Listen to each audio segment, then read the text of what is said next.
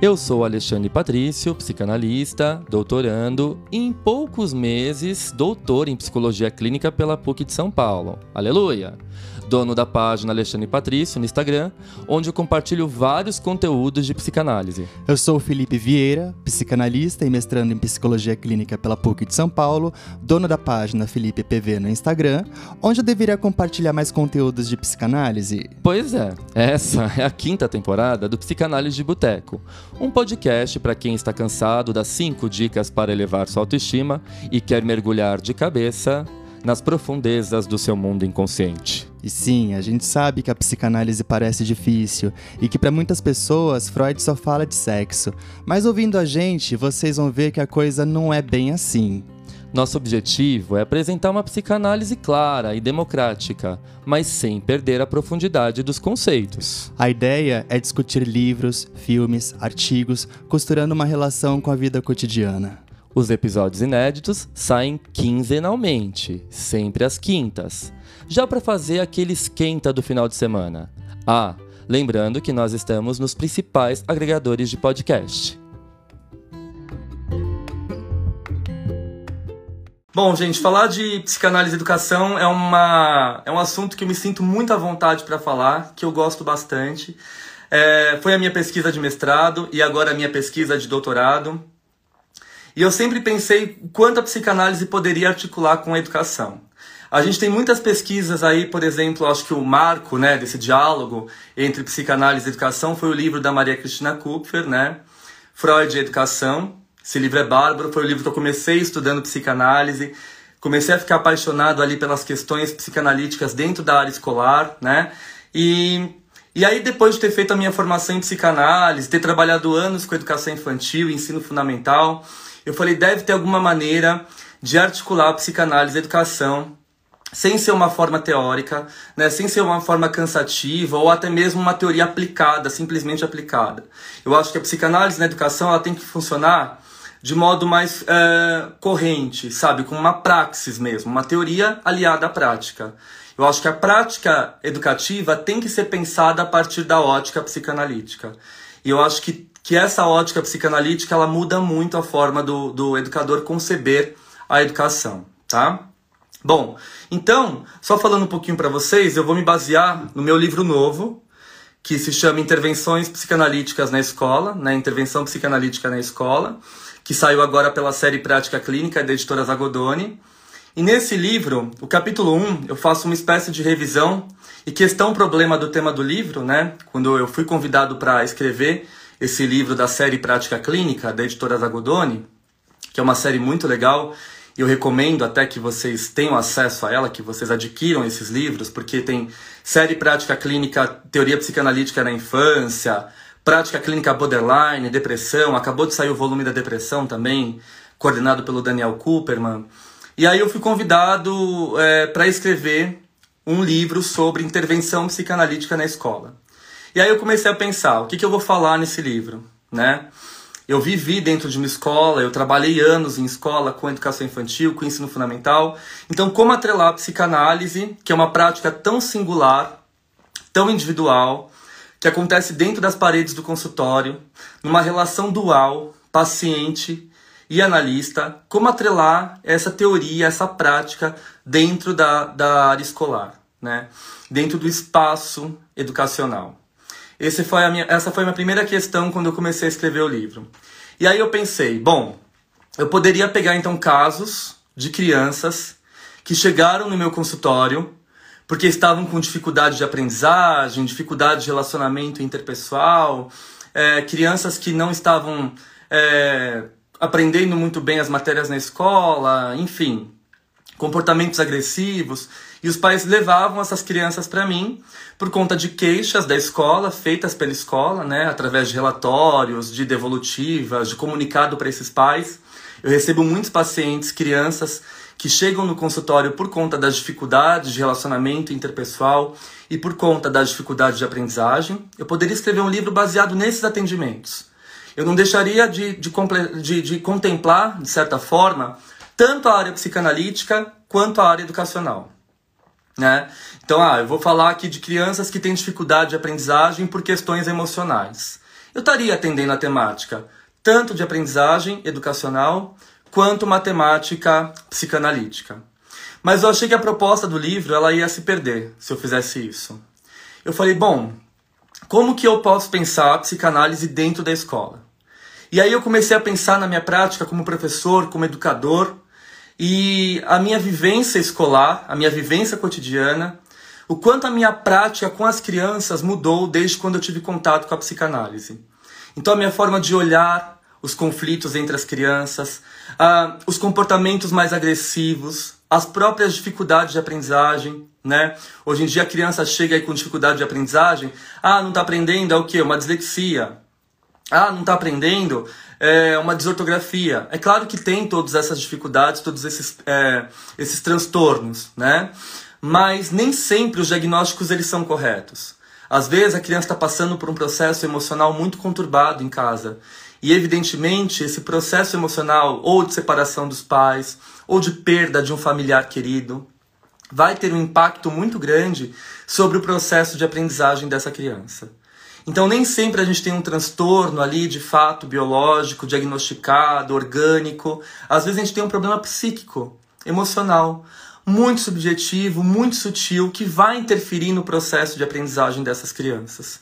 E na verdade, quem falou isso não foi eu, né? Quem começou essas pesquisas foi a própria Melanie Klein, que é uma autora que eu cito bastante aqui na minha página, foi a minha pesquisa de mestrado, né? E a Melanie Klein, ela começa atendendo crianças, ela é a pioneira da psicanálise infantil. E as crianças que ela recebia no consultório, é claro, crianças que estavam com dificuldades de aprendizagem. Gente, é muito difícil um pai, uma mãe que chega no consultório e fala assim: olha, vim deixar meu filho aqui porque eu estou preocupado com o desenvolvimento emocional dele. Isso não é muito comum, né? As crianças chegam nos consultórios dos analistas porque elas estão indo mal na escola. Isso é fato. Ah, meu filho não está aprendendo matemática. Eu vou levar ele no psicólogo, no psicanalista, no psicopedagogo, para ver se alguém pode ajudar ele. O pai só chega com o filho é, para um profissional de saúde mental quando essa criança está ali com o seu processo de aprendizagem empacado, né?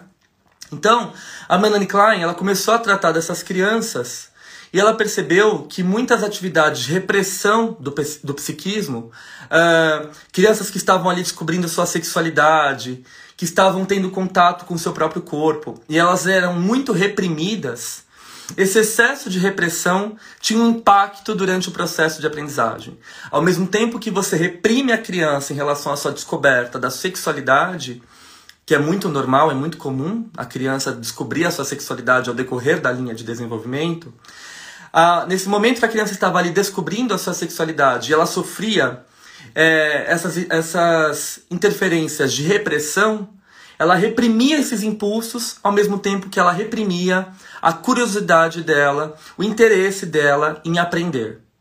Então essa criança ela, ela tinha vontade de descobrir as coisas, de perguntar, mas o excesso de repressão gerava tanta angústia nessa criança que de fato ela perdia o interesse pelas disciplinas escolares, ela perdia o interesse é, por descobrir novos conhecimentos e ela criava aí o que a gente conhece hoje como dificuldades de aprendizagem.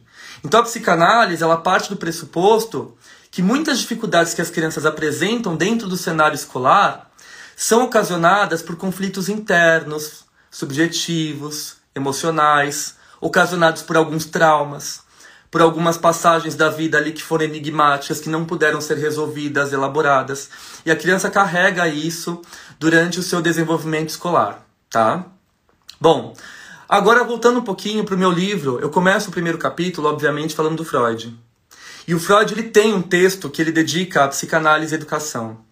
E o Freud ele fala assim para nós: é, infelizmente, os adultos é, não conseguem ser bons educadores porque eles se esquecem que um dia eles já foram crianças.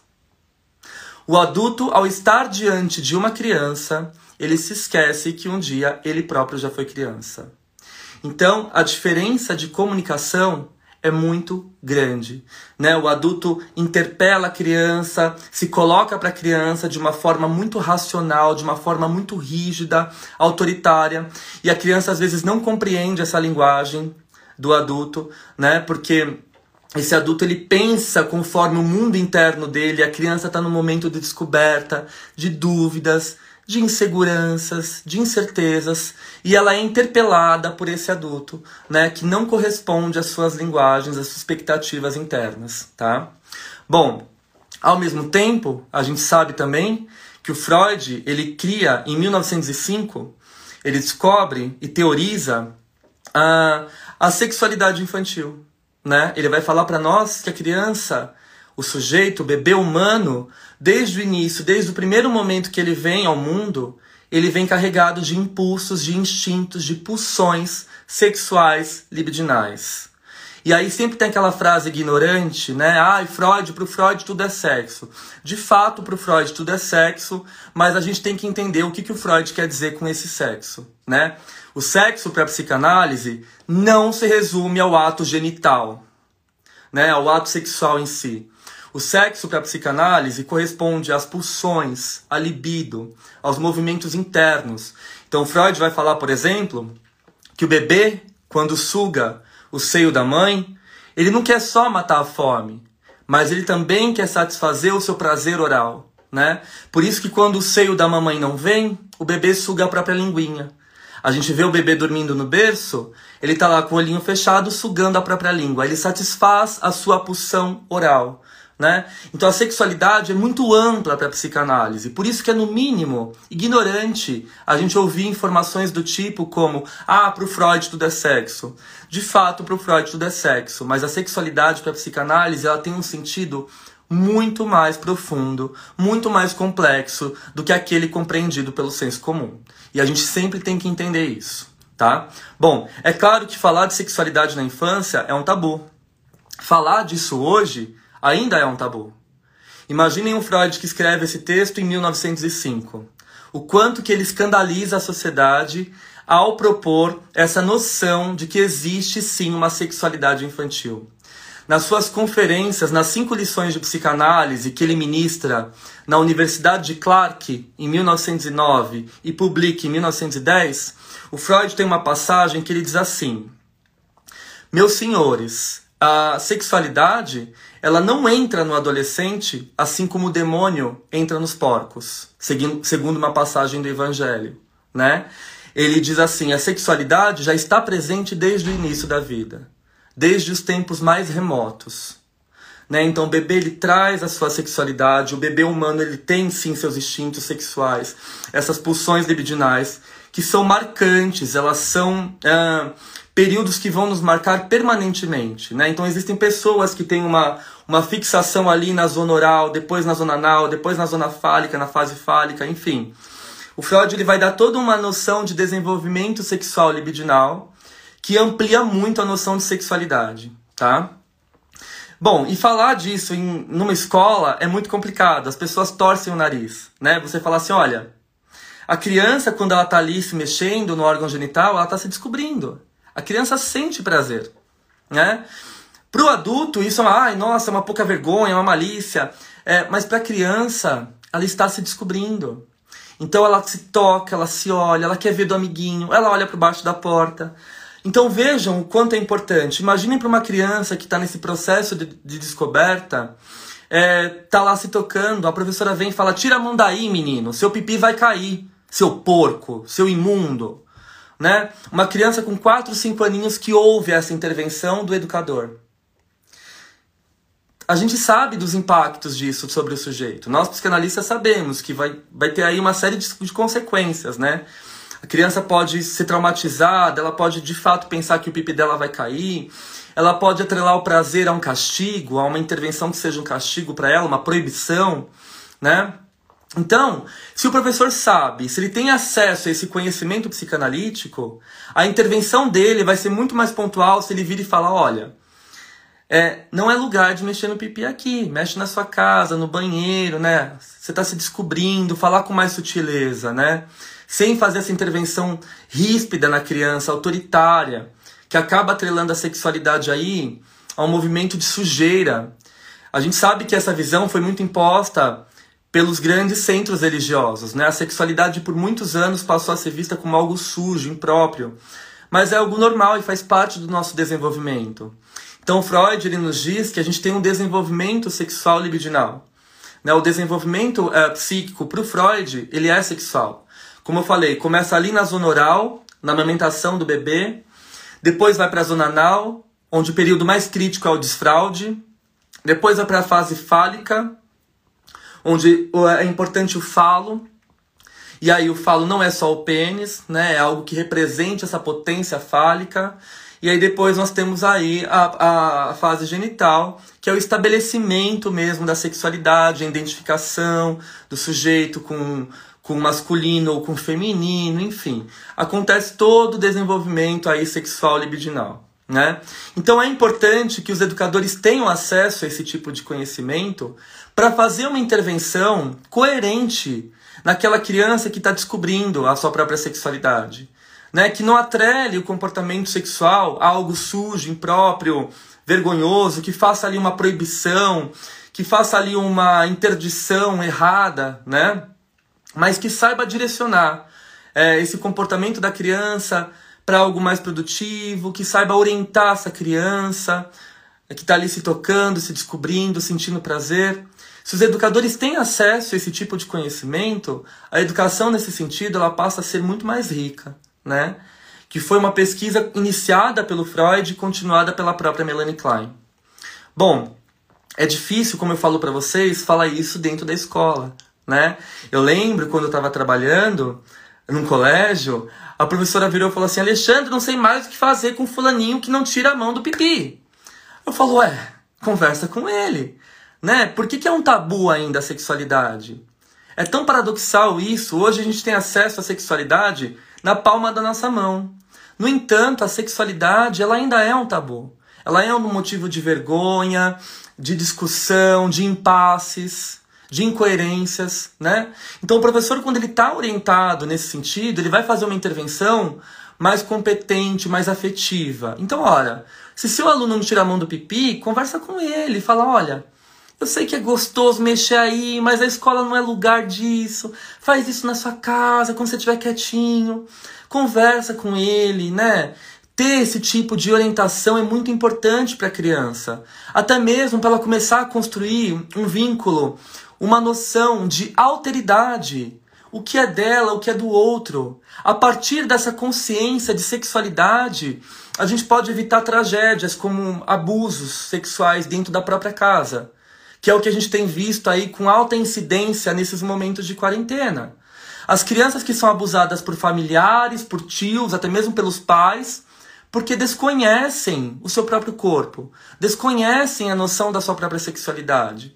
Se a escola trabalha nesse sentido de orientação, né? Esse lugar é seu, só você pode mexer. Se qualquer pessoa estranha mexer, avisa a mamãe, avisa a professora. O quanto de tragédias a gente poderia evitar a partir dessa orientação prévia. Eu sei que é algo muito polêmico, mas é algo que a gente tem que pensar com mais naturalidade, porque a sexualidade faz parte da natureza humana. Né? E a gente tem que compreender ela nesse sentido mais amplo de forma geral. Ok? Bom, essa é a primeira contribuição que eu penso da psicanálise de modo geral, né? Para corresponder, para entender aí a, a, a educação. Uh, a próxima contribuição que eu falo no meu livro novo, né, Intervenção Psicanalítica na Escola, da editora Zagodoni, falando de novo o nome do livro aqui, que sempre me perguntam e está no destaque dos meus stories, é, eu falo um pouco da contribuição do Sandor Ferenczi, né, da noção do Ferenczi quando ele vai falar da, da elasticidade da técnica psicanalítica. Então eu penso muito, o Ferenczi ele faz uma crítica àqueles psicanalistas ortodoxos, né, aqueles psicanalistas que chegam e falam assim: ah, deita aí no divã, me fale o que vê a cabeça. Não é bem assim. Às vezes, um paciente mais traumatizado, que tem um histórico mais peculiar, ele precisa de um cuidado, de uma atenção maior. Ele não vai só deitar no divã e falar o que vê a cabeça. Ele precisa de um contato com o analista. Ele precisa que o analista sustente o ambiente e garanta uma certa segurança para que o processo se inicie certo? Então ele faz uma crítica. O Ferenc ele é contemporâneo ao Freud, um dos discípulos mais geniais do Freud, um psicanalista húngaro, né? Uh, aliás, o Freud, todos os casos críticos difíceis, o Freud mandava para o Ferenc, porque o Ferenc era muito mais paciente, muito mais delicado nos seus atendimentos. E aí, é, ele faz uma crítica a essa postura ortodoxa dos analistas de simplesmente ouvir o paciente e não demonstrar qualquer afeto, qualquer empatia, qualquer manejo por esse paciente que esteja ali debilitado, emocionalmente fragilizado, que precisa dessa sustentação do ambiente, certo? Bom, e aí ele propõe uma metáfora muito interessante do analista se prestando como uma tira elástica. Ele escreve isso num texto de 1928 chamado Elasticidade da Técnica Psicanalítica, que por sinal eu recomendo veemente a leitura a todos os analistas ou aspirantes a analistas, ok? Ele escreve isso nesse texto e ele diz assim: o analista ele tem que se prestar com uma tira elástica ao paciente. Se ele estica demais, ele arrebenta o elástico. Se ele fica frouxo, ele perde a sua funcionalidade. Então ele tem um limite. O elástico, para ele exercer a sua função, ele tem um limite. Né? Então, nós, analistas, sempre temos que saber os nossos limites e também os limites do paciente. Se a gente cede demais na nossa técnica, isso acaba se tornando uma benevolência e perde a essência psicanalítica. Essa também não é a proposta do tratamento psicanalítico, né? E aí eu pensei nisso na educação. E eu conto um caso no livro de um aluninho quando eu estava fazendo estágio ainda, isso já faz muitos anos, por incrível que pareça, né, porque eu cuido da minha pele, eu aparento ter uma idade muito inferior à que eu tenho, brincadeiras à parte, é, mas isso já faz muito tempo quando eu fazia estágio, no início da minha graduação, eu estava lá na escola com o pessoal e eu lembro que tinha um menininho que ficava muito isolado, e a professora falava: ah, esse menino é estranho, ele não tem educação, ele não lê nada, ele não participa da aula. E aí eu fui falar com ele e ele tinha um sotaque acentuado, é, bastante, bastante acentuado da região Nordeste. Um, um sotaque é, peculiar da região Nordeste do nosso país. É, um sotaque lindo, por sinal, que eu adoro. E aí ele falando: tio, eu tenho vergonha de ler porque todo mundo ri de mim quando eu leio porque eu falo diferente, né? E aí eu comecei a criar contato com aquela criança que ficava ali sozinha, abandonada, largada no meio da sala, sem atenção dos colegas do professor, e fui conversando com ele, e ele me falou assim: "Tio, eu me mudei recentemente do sertão de Pernambuco. Lá eu brincava com vaca, com cavalo, né? E aqui em São Paulo eu fico trancado dentro da minha casa enquanto minha mãe faz faxina, né? Não tenho ninguém para brincar. Eu odeio esse lugar. Então, ele estava totalmente perdido nessa cidade nova, nesse mundo diferente, numa escola nova. Totalmente sem acolhimento. E na hora eu comecei a pensar em mil coisas, né? O quanto essa prática deveria ser direcionada para aquela criança. E nesse momento entra a contribuição da psicanálise, quando ela lança um olhar singular, individual ao sujeito. A psicanálise não trata todos de modo geral. É sempre algo singular, particular. É uma delicadeza muito sutil do olhar e da escuta, né? E aí eu falei, bom, é... eu preciso fazer alguma coisa por esse menino, né? Ele tá ali com vergonha de ler, ele, ele trava na hora de ler, ele tem vergonha do sotaque dele, os amiguinhos dão risada, e aí falava assim, nossa, além do que ele é sem educação, ele, a professora falou, esse menino parece um marginal, por quê?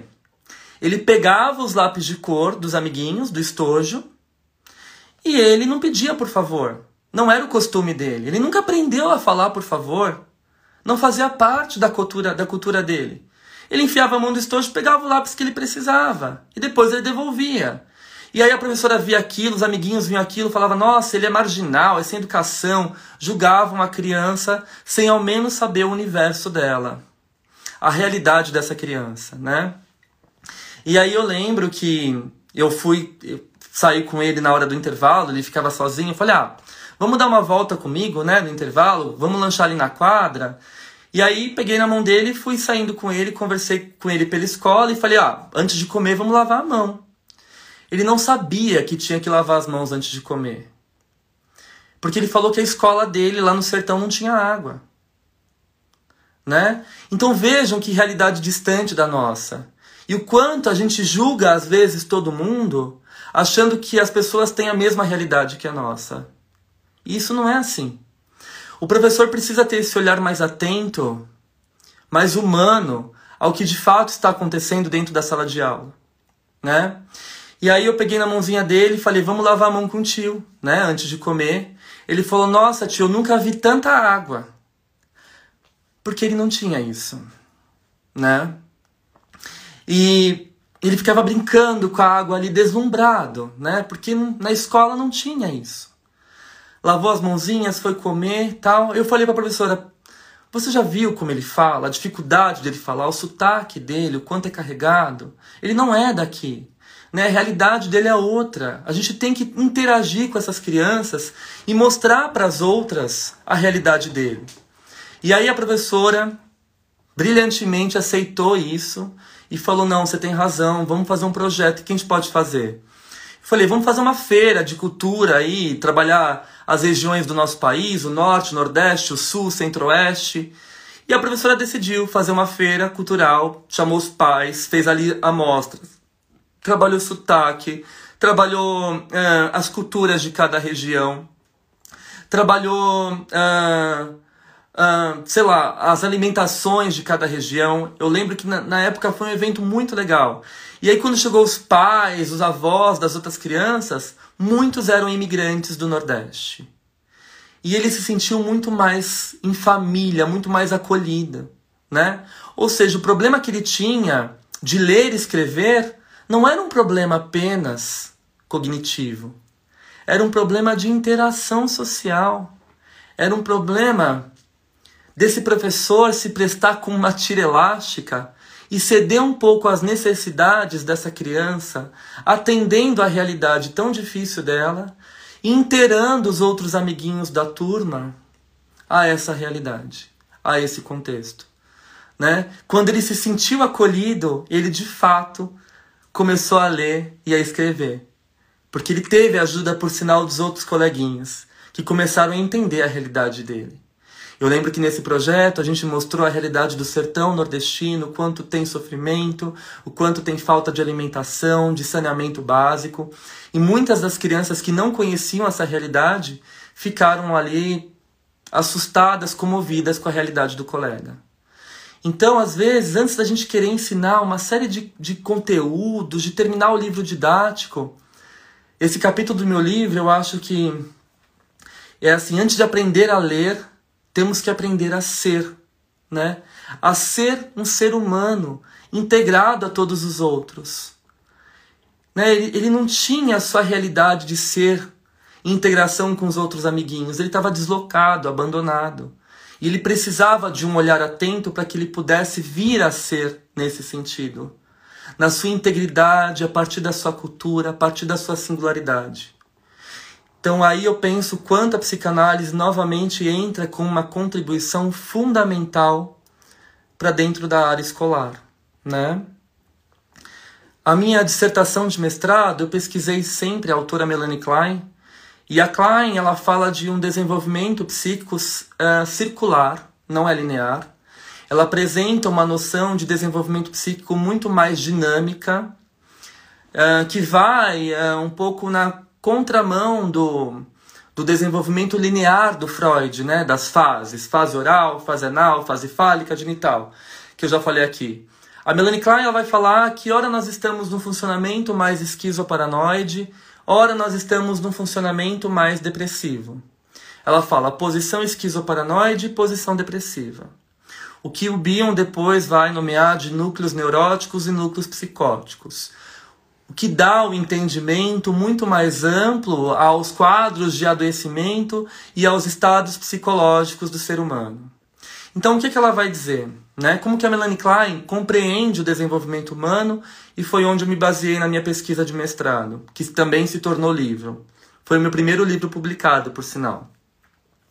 Uh, a Melanie Klein vai nos dizer que a criança, o bebê, ele nasce atravessado pela pulsão de morte. Pulsão de morte, para Klein, diferente do Freud, não é um retorno ao inorgânico, mas é uma pulsão destrutiva. Então, é, o bebê ele não consegue lidar com a intensidade dessa pulsão destrutiva, dessa destruição dentro da sua psique. O ego, de, o ego desse bebê parte, quebra por conta da intensidade da pulsão de morte. E o bebê, o primeiro mecanismo de defesa que ele faz para dar conta dessa destrutividade é projetar esse ódio para fora.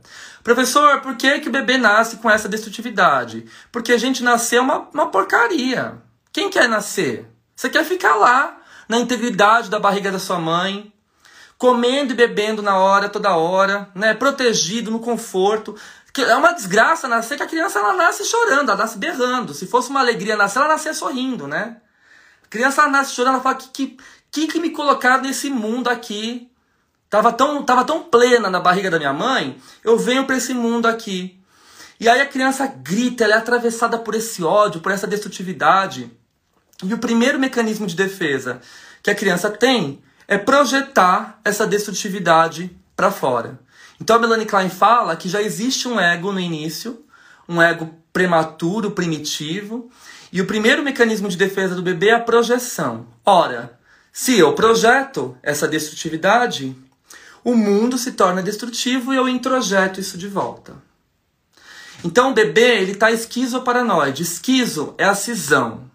Esquizo é uma palavra que significa cisão. O ego está cindido, arrebentado, tomado de pulsão de morte tomado de pulsão destrutiva. O bebê cinde esse ego, parte isso para fora, projeta e ao mesmo tempo introjeta.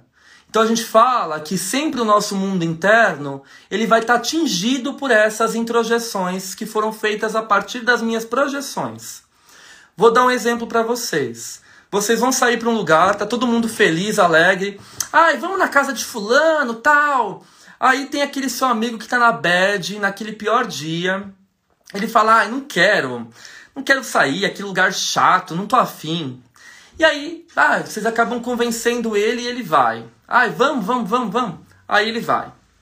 E aí eles vão para aquele lugar, todo mundo, e os amigos que estão de boa, na paz, tudo tranquilo, saem com uma ótima impressão daquele lugar. Nossa, eu adorei aquele lugar, que lugar incrível, que energia linda, lugar maravilhoso, né? E aí, em compensação, aquele que estava na bad fala, ah, eu odiei aquele lugar, lugar de energia ruim, gente estranha. Mas por que, que ele odiou? Porque ele projetou a destrutividade dele interna para fora, o lugar ficou manchado dessa destrutividade e ele introjeta um lugar super ruim. Né? Então, sempre a nossa construção interna, sempre a nossa construção interna de mundo interno, ela é manchada pelas nossas projeções e introjeções, tá certo? Bom, e aí isso acontece o tempo todo também na vida da criança pequena, né? Isso seria a posição esquizoparanoide. Eu projeto essa destrutividade, o mundo se torna persecutório, se torna mal, então ninguém presta. Você vai conversar com a pessoa, a pessoa não presta. Por quê? você projetou a destrutividade nela, essa agressão nela. Aí depois que você conhece a pessoa a fundo, passa um dia com ela, tal, você fala: "Nossa, eu me arrependi. Me arrependi de ter odiado essa pessoa. Me arrependi de ter projetado agressividade nela." E aí que você começa a fazer? Você começa a entrar na posição depressiva. Então você percebe que aquela pessoa que você destruiu, aniquilou, odiou, é uma pessoa legal. Então você começa a reparar Fala, olha, nossa, eu vim aqui, fiz um prato para você, quer almoçar, né? Olha, eu trouxe uma coisa para você, vou colocar uma bebida para você. Você começa a reparar a sua destruição imaginária, né? Ou seja, quando a gente dá aqueles surtos, né? Aquele surto de ódio, de destruição, aí depois se arrepende, você chora devagar, descendo pela parede, né? Então ali, posição esquizoparanoide, posição depressiva, o tempo todo. Então, Porém, a posição depressiva é super necessária e ela não é uma depressão patológica. A posição depressiva é um estado mental onde eu me responsabilizo pela destruição que eu projetei no outro. Então, ah, eu odiei esse lugar, projetei meu ódio aqui. Eu odiei essa pessoa, projetei meu ódio aqui. Ora, se eu começo a reconhecer que essa pessoa é boa e começo a reparar o dano que eu fiz em fantasia, eu me aproprio desses instintos agressivos destrutivos e começo a fazer um movimento de reparação. A reparação, ela significa uh, o desenvolvimento de autonomia, de alteridade, de diferenciação eu e outro, porque na posição esquizoparanoide está tudo misturado, você manchou tudo com as suas projeções e introjeções. Na posição depressiva, você reconhece que você atacou o outro à toa e você vai fazer uma reparação. Então é o bebê que chora, esgana, não tá nada tá bom pro bebê, o bebê, nossa, torra o saco da mãe. E aí ele percebe que aquela mãe, aquela mãe má, que deixa ele passando fome, é a mesma mãe boa que cuida dele, que canta para ele quando ele tá aflito, que olha nos olhinhos dele. E aí o bebê começa a sorrir para a mãe, fazendo a reparação de ter atacado essa mãe na posição esquizoparanoide. Ele entra na posição depressiva. O que acontece por volta dos 5, 6 meses, quando os bebês ficam mais calmos. Os bebês começam a comprar a mãe, olha para a mãe rir, faz uma gracinha, deixa de chorar tanto. É um processo de evolução psíquica. Você sai da posição esquizoparanoide e atravessa a posição depressiva. Olha, gente, as crianças também são assim, pequenas. O tempo todo nós somos assim. Tá todo mundo integrado, pleno aqui na posição depressiva. Aí daqui a pouco você recebe um telefonema, você não sabe o número. Aí você começa. Ah, alguém tá passando mal na minha casa. Ih, aconteceu algum problema. O seu ego cinge, arrebenta e você começa a projetar e introjetar coisas. Você fica esquizoparanoide. A criança é a mesma coisa. Imagina a criança plena em casa, com os avós, brincando. Aí a mãe vira e fala: Amanhã, meu filho, é o primeiro dia de aula. Imagina, gente, que porre, né? A criança sai de casa gritando: Não quero! Esse lugar é um inferno! Né? Parece a Carminha falando: Inferno! né? Fica enlouquecida a criança. O que, que eu tô saindo da minha casa para ir para esse inferno? Aí ela projeta toda essa destrutividade na escola, né? Essa escola não presta, é um horror, que ambiente estranho. E aí chega em casa, né? E fala para a mãe: a escola é horrível, nunca mais eu quero ir, eu odiei essa escola, eu quero ficar em casa. Por quê? Tá no funcionamento esquizoparanoide. Conforme vai passando os dias, essa criança vai recebendo amor da professora, cuidado da escola. Ela vê que essa escola não é tão aterrorizante assim. E aí ela começa a reparar. Ela chega em casa e fala: Mamãe, posso levar uma flor para a professora? Posso fazer um desenho para a professora?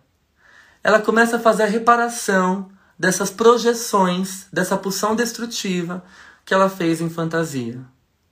Ora, porém, se o professor, né, ele ataca a criança de volta, o ambiente é hostil, a criança chega chorando, você fala, vai ficar de castigo, você está chorando demais, para de encher o saco. Se o ambiente de fato se torna mal, ele está correspondendo às expectativas de projeções da criança.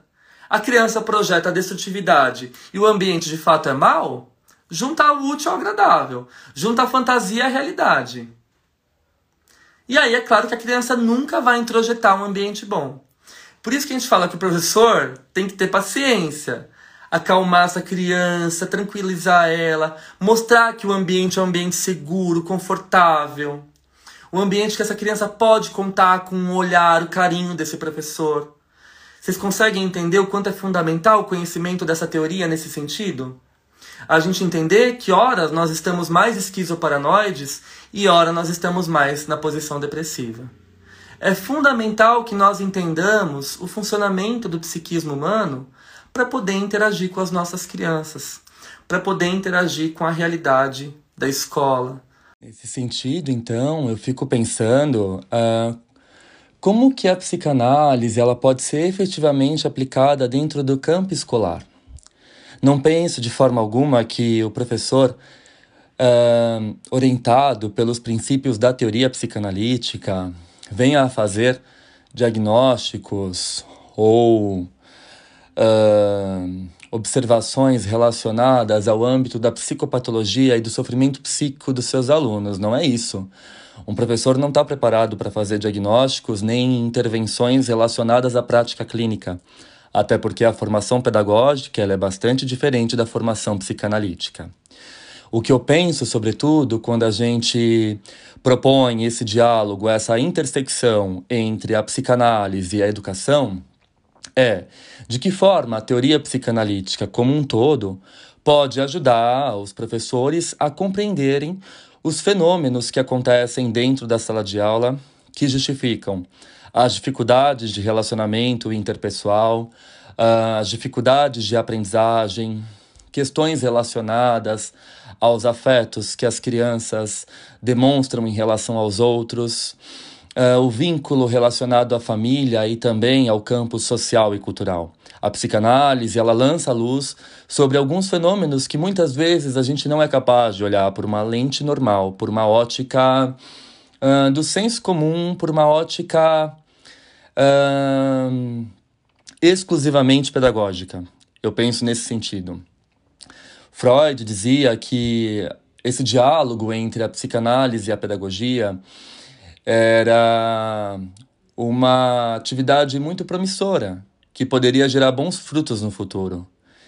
Então, eu penso que a gente ser capaz de promover essa colaboração, né, esse fit, como a gente diz aí na cultura pop, entre a psicanálise e a educação escolar, pode ajudar os professores, a instituição escolar a se implicar em primeira pessoa uh, no processo de desenvolvimento dessas crianças, considerando a sua singularidade, né, de uma forma mais uh, efetiva possível, sem gerar exclusões, tampouco generalizações. Quando a gente compreende a singularidade do sujeito a partir do seu contexto social, cultural e histórico, a gente não despreza a bagagem que esse sujeito está inserido. thank you